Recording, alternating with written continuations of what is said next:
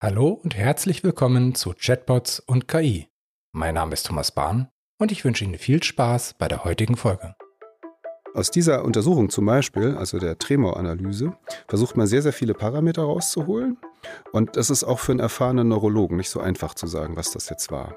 Und da kommt dann zum Beispiel künstliche Intelligenz äh, ins Spiel, wo man sagt, man steckt einfach mal alle Merkmale oder, es wird jetzt gerade hier ausprobiert, auch einfach die Rohdaten zusätzlich auch noch rein und macht dann mit einem neuronalen Netz ähm, eine Analyse und die versucht dann zum Beispiel diese drei Klassen, also gesund, äh, essentieller Tremor oder Parkinson zu unterscheiden. Morbus Parkinson ist nach der Alzheimer-Krankheit die zweithäufigste neurodegenerative Erkrankung. Allein in Deutschland sind etwa 400.000 Menschen betroffen. Parkinson ist leider nicht heilbar. Beim Großteil der Erkrankten ist die Ursache der Erkrankung unbekannt. Allerdings gibt es gute Diagnose- und Behandlungsmöglichkeiten, die auch durch künstliche Intelligenz unterstützt werden können. Darüber spreche ich heute mit meinem Gast. Er hat ganz klassisch Elektrotechnik auf Diplom studiert und später im Bereich Signalverarbeitung promoviert. Nach einem längeren Ausflug in die Praxis beim deutschen Automobilzulieferer, es ging um Lautsprecher und Akustik, ging es zurück an die Forschung und Lehre. Seit 2010 ist er Professor für digitale Signalverarbeitung und Systemtheorie an der Christian-Albrechts-Universität zu Kiel. Dort leitet er an der Technischen Fakultät am Institut für Elektrotechnik und Informationstechnik den Lehrstuhl Digitale Signalverarbeitung und Systemtheorie. Mein Gast ist Professor Dr. Gerhard Schmidt. Bin heute zu Gast bei ihm in seinem akustischen Labor. Hallo Gerhard. Hallo Thomas, freue mich, dass du da bist. Danke. Magst du dich vielleicht selber noch mal kurz vorstellen? Was ist das hier für so eine Einrichtung, wo wir gerade sitzen? Also du hast ja schon alles gesagt, diesen ganzen langen Titel da mit digitale Signalverarbeitung und Systemtheorie. Wir sagen da nur DSS dazu. Aber wir sind hier in einem äh, schallabsorbierenden Raum, also nicht ganz, der Boden ist nicht absorbierend. Da machen wir normalerweise Fahrzeugmessung und anderes äh, drin und jetzt haben wir den mal für euren Podcast missbraucht, in Anführungszeichen. Ansonsten sind wir hier an der Technischen Fakultät, also gegenüber von HDW. Mhm. Das ist ein Teil der, der Uni halt, ein schöner Teil. ja, auf der richtigen Seite der Förde. Ja, gut, das ist dann Ansichtssache, ne? aber ja. Also auf der Ostseite.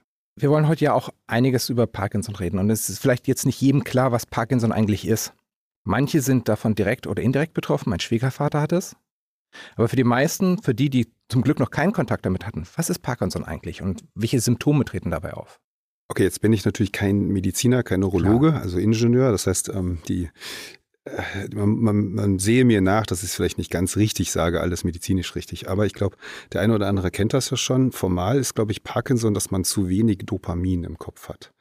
Das sagt einem jetzt noch nicht so viel, aber die Auswirkungen davon mhm. sind dann vielleicht bekannt. Das, das fängt eigentlich an mit Bewegungsstörungen, dass man einfach ein bisschen komisch läuft, wackelig läuft, ähm, dass man ein Zittern bekommt. Mhm. Zittern heißt bei uns oft Tremor, also es ist einfach nur ein anderes Wort dafür. Aber was noch äh, kommt, etwas, ein, ein, ähnliches Wort heißt Rigor, das bedeutet Steifigkeit. Das mhm. heißt, die mhm. Leute sind so ein bisschen verkrampfter oder so.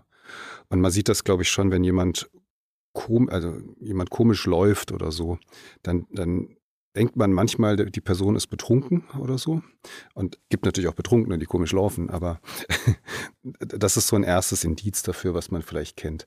Wo, wo ich das noch gemerkt habe, wo ich manchmal gedacht habe, was ist denn das, wenn man im Zug ist und mhm. ähm, man, man sitzt da so und dann stellen manche den Koffer in den Gang noch rein, weil man einfach nicht weiß, wohin damit, wenn der Zug voll ist.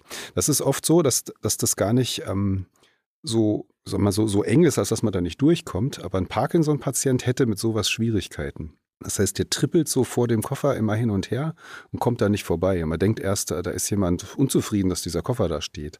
Aber das nennt sich dann Freezing zum Beispiel bei Parkinson-Patienten. Mhm. Das heißt, der Kopf sagt, das klappt, da komme ich durch. Aber so, ähm, da sagt auch der Kopf, da ist so ein Hindernis im Weg. Und diese, diese Hindernissignale die sind einfach schneller als diese nüchternen, es, es kommt durch. Und das heißt, man fängt an, äh, sagt, ich kann gehen und dann macht man so Trippelschritte zum Beispiel. Mhm. Ja, das ist eben bei, bei Parkinson auch so ein, so ein Indiz. Bei uns geht es jetzt aber vor allem um die Sprache. Das mhm. heißt, auch Parkinson-Patienten, nicht alle, aber einige, ähm, sprechen auch ein bisschen komisch. Nach, die, wenn die Krankheit mehr fortschreitet, dann wird das auch komischer. An komisch kann man jetzt sagen, dass die zu langsam und zu leise sprechen. Mhm. Also, hallo Thomas, du bist jetzt zum, äh, zum, äh, zum Podcast. So, so ungefähr würde ich. Also ich mhm. betreibe das jetzt ein bisschen. Und das ist denen aber gar nicht bewusst. Das heißt, sie denken, sie sprechen laut genug und auch schnell genug, aber es ist eben nicht so. Und da haben wir so, also sowohl die Bewegung als aber auch die Sprache, die finde ich eigentlich sehr wichtig. Mhm. Darum geht es bei uns eigentlich auch. Vielleicht ein, nochmal einen Schritt zurück. Wie wird Parkinson normalerweise diagnostiziert und behandelt? Was, was versucht ihr dabei zu verbessern? So ganz allgemein erstmal. Ja, also es geht sowohl um die Bewegung, mhm. dass man sagt, ähm, die, die diagnostiziert man zum Beispiel, wenn man Zittern messen will, dann sitzt mhm. man auf dem Stuhl. Also wir zwei sitzen jetzt auch gerade, hören ja die Podcast-Zuhörer nicht auf Stühlen, die am Arm lehnen. Und man, man packt ein IMU und ein Elektromyogramm an die Hand. Ein IMU ist ein Inertial Measurement Unit, das sagt einem jetzt auch noch nichts. Mhm. Das ist also ein, ein kleines Ding, was in jedem Handy ist, was Beschleunigung in den drei ähm, Richtungen messen kann mhm. und ähm, Winkelgeschwindigkeiten. Da ist auch noch ein Magnetfeldsensor drin, aber der funktioniert nicht immer so super. Und das, das Elektromyogramm misst Muskelaktivität. Mhm. Und das klebt man sozusagen auf die Hände. Und erstmal hält man die Hände so einfach locker nach unten gesetzt und macht 30 Sekunden Messung. Und dann wird geguckt, ob die Hände zittern. Also ich, ich mache das jetzt hier zwar vor, aber das kann man ja nicht sehen, aber meine Hände zittern ein bisschen. Danach muss man die Hände, ähm, die, Hand, die Hände nach oben nehmen. Also das heißt anspannen. Normalerweise würden die runterhängen und nach oben nehmen. Und danach macht man nochmal die gleiche Messung mit einem Gewicht. 500 mhm. Gramm, ein Kilo obendrauf.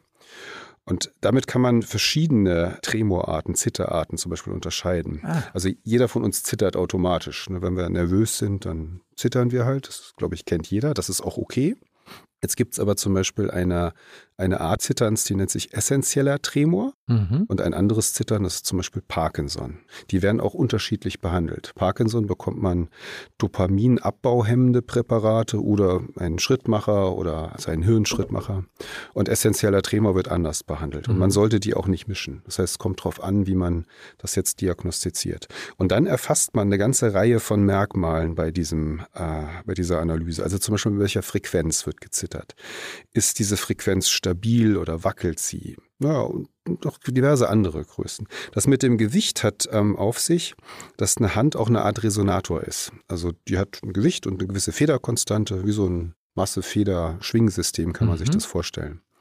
Und wenn der Kopf jetzt sagt, ähm, die Hand soll zittern, das ist beim Parkinson, und zwar mit einer speziellen Frequenz. Also da sind so Netzwerke im Gehirn, die, die sagen einfach, du sollst zittern, obwohl das eigentlich gar nicht sinnvoll wäre dann würde sich auch durch Auflegen eines Gewichts, also da, da verändert man diese Federkonstante sozusagen, ja. ähm, würde das Zittern gleich bleiben.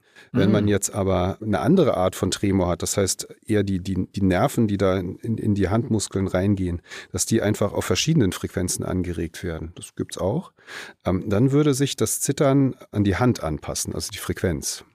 Und auf die Weise zum Beispiel kann man das unterscheiden. Also du veränderst die Resonanzfrequenz der Hand durch das Gewicht. Genau. Und wenn sich das Zittern in der gleichen Frequenz bleibt, dann ist es halt vom Gehirn gesteuert. Genau. Und wenn es sich verändert, dann nicht. Genau. Mhm. Das ist also eine Sache. Es gibt, macht noch mehr Sachen. Ähm, man kann auch Alkohol geben. Das ist auch, da geht Parkinson manchmal weg. Also nicht weg, aber es, es vermindert sich. Mhm. Ähm, nur dann ist eben die Person danach mit, also man kriegt da Rotwein, ist auch okay. aber ähm, dann kann man halt nicht mehr so leicht nach der Untersuchung nach Hause fahren oder sowas. Das heißt, das macht man eigentlich nur, wenn das, wenn das nicht geht. Aber aus dieser Untersuchung zum Beispiel, also der Tremoranalyse, versucht man sehr, sehr viele Parameter rauszuholen.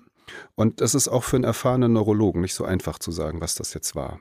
Und da kommt dann zum Beispiel künstliche Intelligenz äh, ins Spiel, wo man sagt, man steckt einfach mal alle Merkmale mhm. oder, es wird jetzt gerade hier ausprobiert, auch einfach die Rohdaten zusätzlich auch noch rein und macht dann mit einem neuronalen Netz äh, eine Analyse und die versucht dann zum Beispiel diese drei Klassen, also gesund, äh, essentieller Tremor oder Parkinson. Und da gibt es noch mehrere dann, aber jetzt in dem Beispiel mhm. mal drei Klassen zu unterscheiden. Das heißt, ihr braucht dann auch entsprechend die Großmengen von Daten, um das zu trainieren? Genau, deshalb natürlich eine Kooperation. Und da sind, also die hier ist das mit dem Uniklinikum zusammen. Mhm. Die haben wirklich viele Patienten über die Jahre. Das Schöne ist, man braucht ja immer zum Trainieren auch Labels. Also ja. was war es jetzt? Das ist am Anfang ja noch nicht klar, aber wenn man die Patienten dann mehrere Jahre, Jahrzehnte sieht, mhm. kann man sozusagen irgendwann relativ sicher sagen, was es war. Und dann hat man eigentlich auch gute Labels dazu. Genau. Ja. Du hattest ja jetzt schon gesagt, die Herausforderung ist jetzt bei der Diagnose auch, dass man die äh, Parkinson-Krankheit von zum Beispiel dem essentiellen Tremor unterscheidet. Du hattest im Vorgespräch aber auch erzählt, dass ihr jetzt auch was anderes machen wollt. Also jetzt nicht nur diese Handmessung im Labor, sondern dass ihr etwas mit der Kleidung machen wollt. Genau, also es gibt äh, verschiedenste Ausprägungen davon. Ich selber finde zum Beispiel bei Parkinson-Patienten die Sprache also das ist jetzt noch was anderes mhm. wichtig, ähm, dass man die trainiert. Ähm, die kann man genauso analysieren. Also auch mhm. einen Parkinson-Patient kann man sprechen lassen und dann aus, der, aus, also aus einer anderen Modalität etwas rausholen. Man kann natürlich auch die Leute befragen. Das ist auch wichtig, mhm. dass, dass, man sieht, wie sie im, im, Umfeld sind. Aber eben natürlich auch äh, eine Bewegungsanalyse, zum Beispiel in der Kleidung. Das ist mhm. ja das, worauf du hinaus willst. Da muss man sagen, da gibt es so einen Weißkittel-Effekt. Also wenn du jetzt Parkinson hättest und würdest ja. zu einem in, in die Neurologie gehen, zu deinem Arzt, Arzt oder zu deinem Neurologen gehen, dann gibst du dir da vielleicht besonders viel Mühe, weil du gut sein willst. Oder ähm, du willst sagen, ich gebe mir gar keine Mühe, damit er auch sieht, wie es sonst so ist. Aber man verstellt sich so ein bisschen. Ja. Und am schönsten wäre es eigentlich, wenn man das zu Hause untersuchen mhm. kann. Es hätte auch den Vorteil, dass man die Menge an, an Medikamenten an die Tagesform anpassen kann. Ja. Und das ist mal besser, mal schlechter oder so.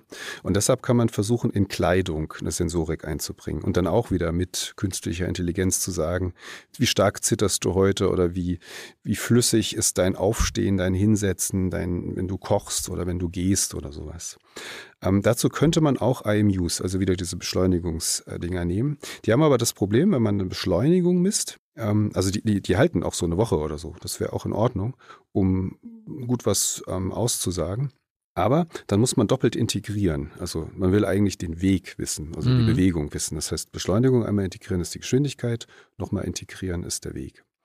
Und wenn man da so kleine Fehler macht, dann, dann akkumulieren sich die über der Zeit sowas wie eine, eine Schrittlänge, also der, der Abstand zwischen deinen beiden Füßen, entweder im Sinne von, von äh, Metern, also Strecke, oder auch zeitlich gesehen mhm. oder so. Ne, das, das, also gerade wenn es jetzt Strecke ist, ist das gar nicht so leicht, weil der würde sich immer ein bisschen weiter verändern. Also da hat man mhm. ein Problem. Und deshalb werden hier in der Uni, also nicht nur deshalb, neuartige Magnetfeldsensoren entwickelt. Und da hat sich ein ganzer Sonderforschungsbereich äh, gegründet, also schon seit über zehn Jahren wird daran geforscht, wo man sagt, man hat ganz, ganz kleine neuartige Magnetfeldsensoren, die man in die Kleidung einbaut. Also klein heißt, im Moment sind die einmal drei Millimeter groß und das Höhe, ist klein. Höhe ist nahezu null. Ja, das geht auch noch kleiner.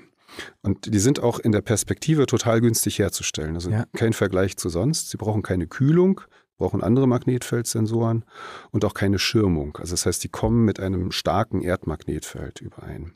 Und die Quellen sind jetzt nicht, also ein Mensch würde auch ähm, Magnetfelder aussenden. Jeder Muskel, der sich kontrahiert, sendet ein Magnetfeld aus. Mhm. Das ist allerdings sehr schwach.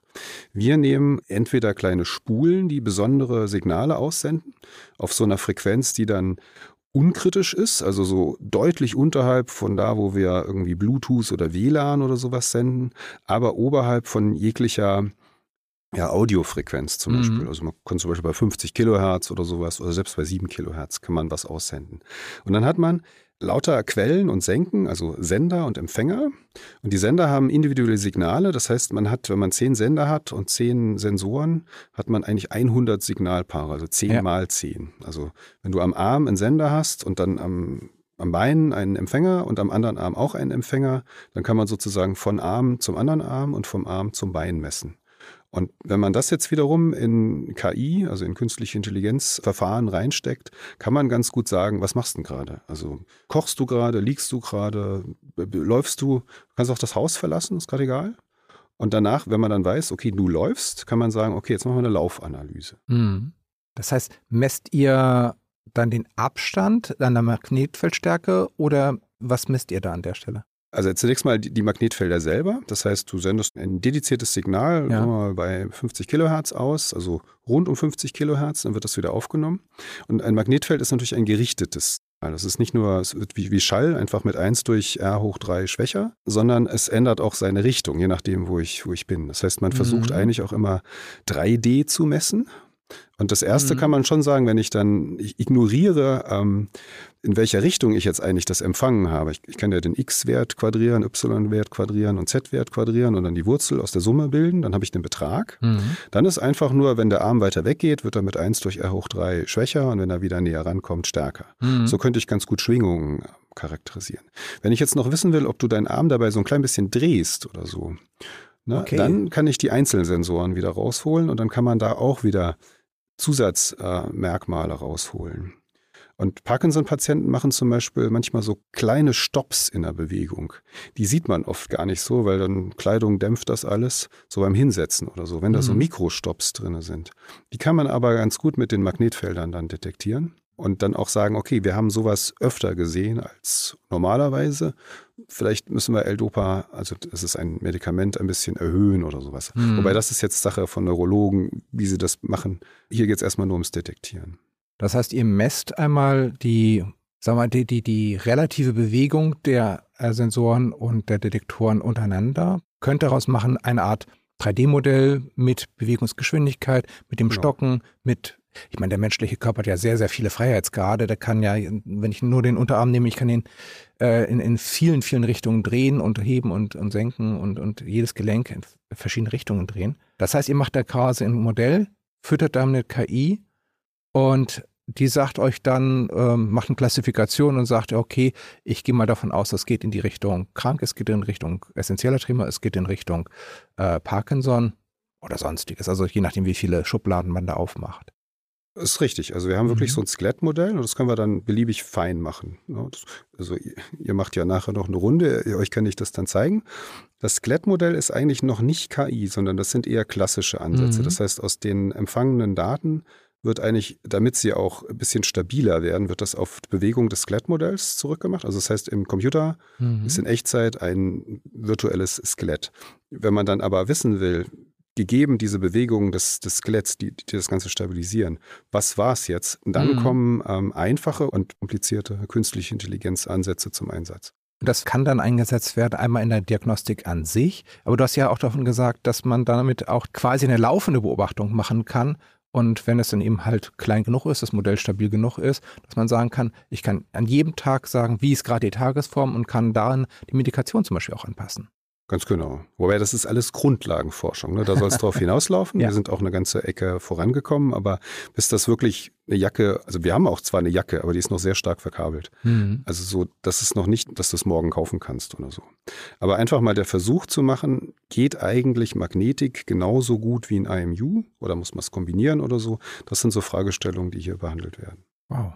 Du hast ja auch von der Sprache gesprochen, also von der Veränderung der Sprache. Und wenn man jetzt an den Menschen denkt, der Parkinson hat, denkt man ja zuerst vielleicht an dieses Zittern, an den langsamen Gang, aber bei der Sprache hat es ja auch einen sehr, sehr starken Einfluss. Dadurch, dass er schlechter zu verstehen ist, müssen die anderen häufiger nachfragen. Man kommt dann vielleicht eher in eine nicht ganz so angenehme Situation und passiert es dann auch, dass die Menschen so ein bisschen vielleicht auch zurückziehen aus dem sozialen Leben, was natürlich vielleicht auch die Erkrankung dann fördert. Ähm, das heißt, Sprache ist auch wichtig. Und du hast auch im Vorgespräch schon ein bisschen was erzählt. Ihr wollt auch einmal die Sprache messen können, um damit auch eine Therapie zu unterstützen. Ganz genau. Also wenn man jetzt so die Parkinson-Forschung anguckt, da gibt es natürlich auch den Sprachteil, der ist aber deutlich kleiner als der Bewegungsteil. Das heißt, in Kiel ist das zum Glück ganz gut, die haben das auch, die berücksichtigen das auch, aber ansonsten guckt man hauptsächlich, wenn du gut eingestellt bist mit Medikamenten oder mit einem Schrittmacher, dass du dich gut bewegen kannst. Und im Vorfeld habe ich euch diese Geschichte erzählt, da mache ich jetzt nochmal. Gerne. Zuhörer kennen das ja noch nicht. Das ist so mein, meine Motivation gewesen. Wenn ich jetzt mal Parkinson bekommen würde, ich habe die Angewohnheit, dass ich samstags morgens die Brötchen hole. Mhm. Ja, und dann doppel ich da los, so, ich weiß nicht, 300 Meter oder sowas sind das bis zum Bäcker. Und am Anfang, klar, da, da sind das die Nachbarn, die kennen dich. Wenn ich da jetzt also samstags morgens um halb acht sowas in dem Dreh laufe ich da los komisch wackeln würden, würden die wissen, ah ja, der arme Kerl hat Parkinson, naja, der immerhin holt er noch die Brötchen. Aber schon 50, 100 Meter weiter kennen die mich nicht mehr und die würden dann vielleicht sagen, ah, der Kerl so früh betrunken, schämt mm. er sich mhm. nicht und so. Vielleicht würde ich im Sommer auch einen komischen Kommentar über den Zaun gerufen bekommen. Und das würde mich dann natürlich, da wäre ich dann gekränkt oder sowas. Ne? Und das wäre unschön für mich. Und dann wäre ich froh, wenn ich gut laufen kann. Aber wenn ich jetzt wieder nach Hause komme und meine Sprache ist zu nuschlig, wenn ich mit dir die ganze Zeit noch rede und muss jetzt auch noch ein bisschen neiser werden, dann fängst du automatisch an, mit mir nur noch Einfachstkommunikation mhm. zu sagen. Du sagst, oh, geht's dir gut oder irgend sowas, aber keinerlei interessante Kommunikation ja. mehr. Das, das liegt einfach in der Natur der Sache. Und ich würde das gar, also ich würde merken, dass du komisch mit mir, oder alle komisch mit mir reden, auch meine Familie hoffentlich nicht, aber das ist, passiert so automatisch. Und wenn ich das dann gesagt bekomme, hey, du redest eigentlich zu leise und du merkst es aber nicht. Und wenn ich dann üben will, dann ist das schwierig. Und deshalb haben wir sowas angefangen, dass man sagt, wir unterstützen Logopäden und Neurologen dabei, erstens mal eine Untersuchung zu machen dass man sagt, okay, es gibt so eine Art Screening am Anfang, da wirst du, musst du ein paar Sachen machen, halte ein A, solange du kannst, sag ein paar Sachen, äh, sag zweimal Montag bis Sonntag ähm, hintereinander.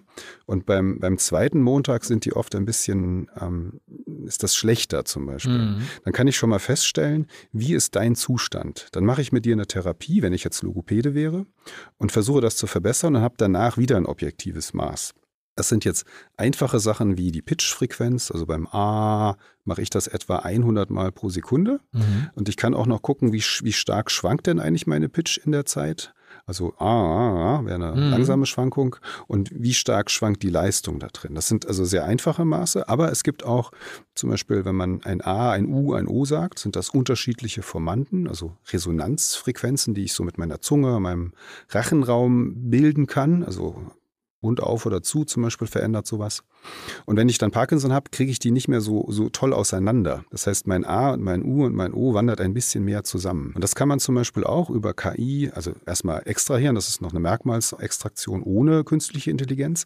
Aber danach kann ein neuronales Netz sozusagen diese Abstände mappen in ein Qualitätsmaß. Und dann, dann hast du erstmal so ein als Logopäde so vorher und nachher und kannst irgendwas ausprobieren. Es gibt zum Beispiel eine Therapie, die heißt Lee Silverman Voice Treatment. Muss man leider bezahlen, ist patentiert aus, aus USA, aber hilft auch. Die sagt einfach nur, du musst lernen, laut zu reden, dann wirst du automatisch auch deutlicher. Und wenn dann sowas hilft, ähm, spricht man danach besser und dann hoffentlich hat man keine so eine vereinfachte Kommunikation mehr. Ja.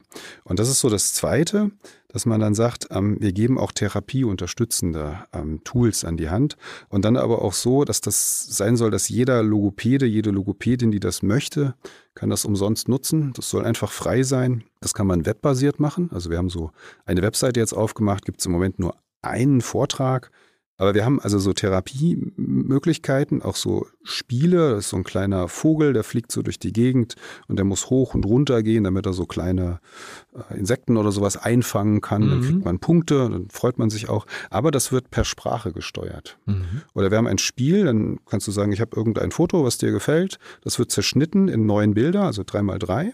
Eins davon wird weggenommen, dann wird das verwürfelt. Und dann musst du sozusagen das wieder neu ordnen. Ja. Das kennt man vielleicht so von früher als, als kleines Schiebespiel. Das Ordnen geht jetzt aber per Sprache. Also wenn da eine Lücke ist. Sprache im Sinne von, ich sage, was gemacht werden soll oder mit bestimmten Tonalitäten oder? Das könnte man auch machen. Also so nach dem Motto, das, das untere nach oben oder so. Hier ist jetzt so, dass wir ähm, an, die, an die Kanten schreiben, also das untere hat ein O, das linke ein A und das andere ein E. Mhm. Und das ist ein bisschen nach diesem Lee Silverman Voice Treatment ähm, angelehnt. Du musst dann lange ein O sagen und wenn du es lang und laut genug machst, geht das Ding nach oben. Ah. Und wenn du das E sagst, dann rüber. Das heißt, du musst jetzt nicht einfach nur so eine Therapie machen, wo man sagen könnte, sagen, sag halt fünfmal ganz lange und laut ein E und dann fünfmal ein U. Das ist irgendwie langweilig. So kannst du das Ding eben üben. Und den Schwierigkeitsgrad kannst du auch noch bestimmen. Also ganz heftig wird das, wenn man ins 4x4 äh, Dinger zerlegt dann sortiert man ganz schön lange. Ja, damit. klar. Aber das sind so Spiele, die man machen mhm. kann. Und das ist eben auch ein Teil der Unterstützung. Gibt es noch mehr, aber jetzt mal Punkt.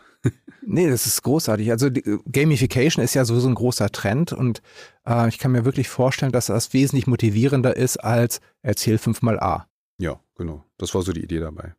Und so ein Logopäde selber, der kostet ja relativ viel Geld. Also die Zeit eines Logopäden kostet Geld, das ist auch richtig so. Ich meine, die haben ja auch lange studiert.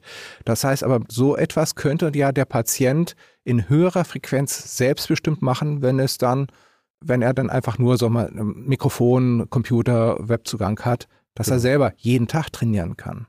Genau, das war so die Idee. Man muss aber auch sagen, ich will natürlich nicht im Logopäden oder Mediziner, wir wollen das nicht, eben die Arbeit wegnehmen. Mhm.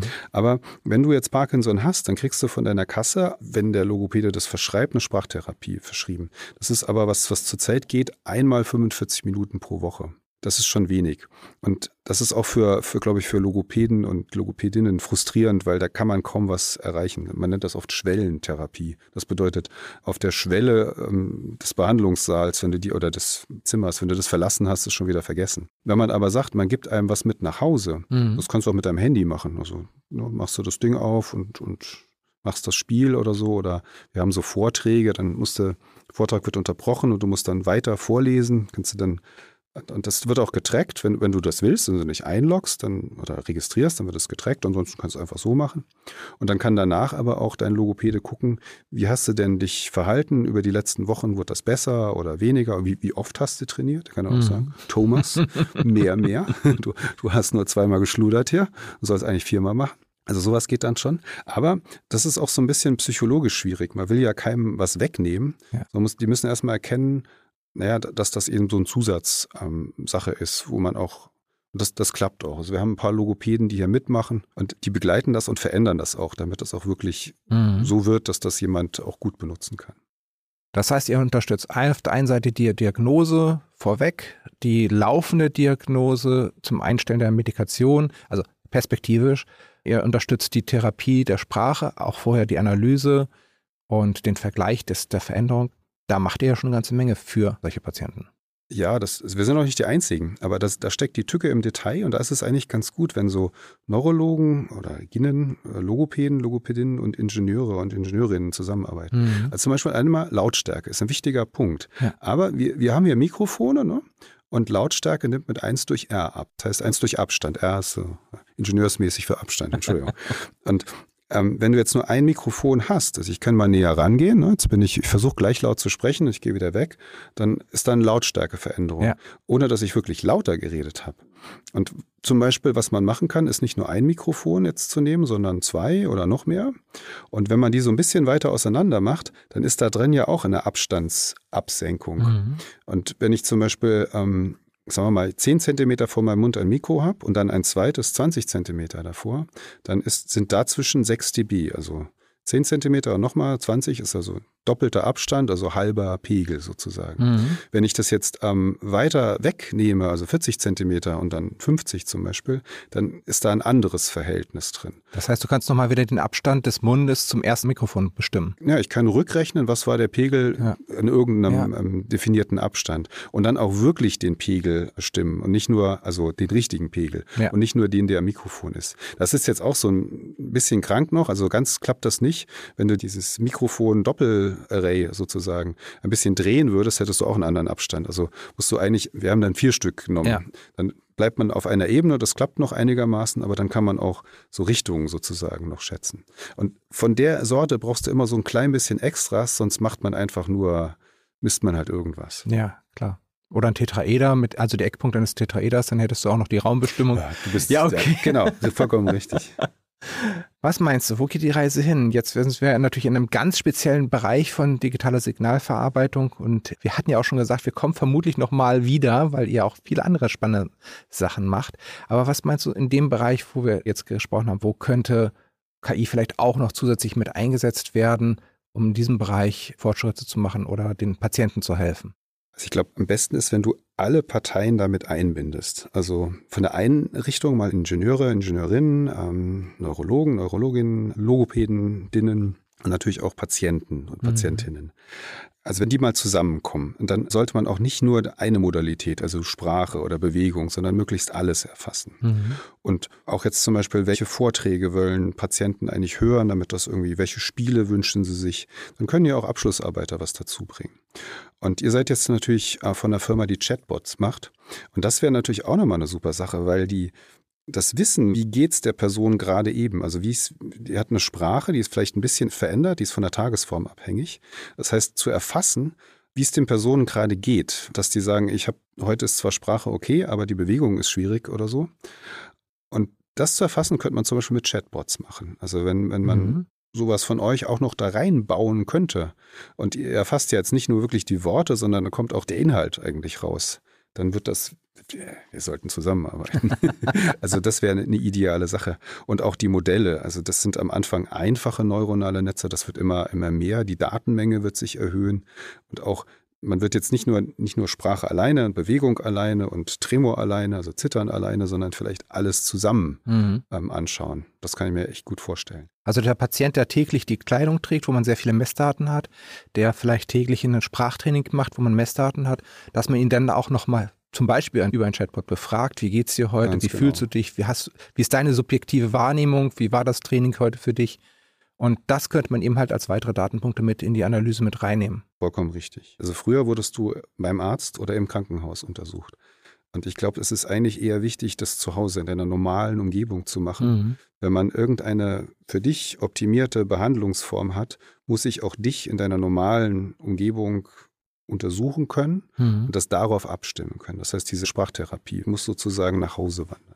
Und du hast ja auch vom Bicycle-Effekt gesprochen, dass heißt, in dem Moment, wenn ich rausgehe, wenn ich in einer Interviewsituation bin mit einem anderen Menschen, der mir gegenüber steht, gegenüber sitzt, dann werde ich mich eben halt versuchen, anders zu verhalten. Oder es wird auch unterbewusst sein, wahrscheinlich sein, dass ich mich versuche, anders zu behalten.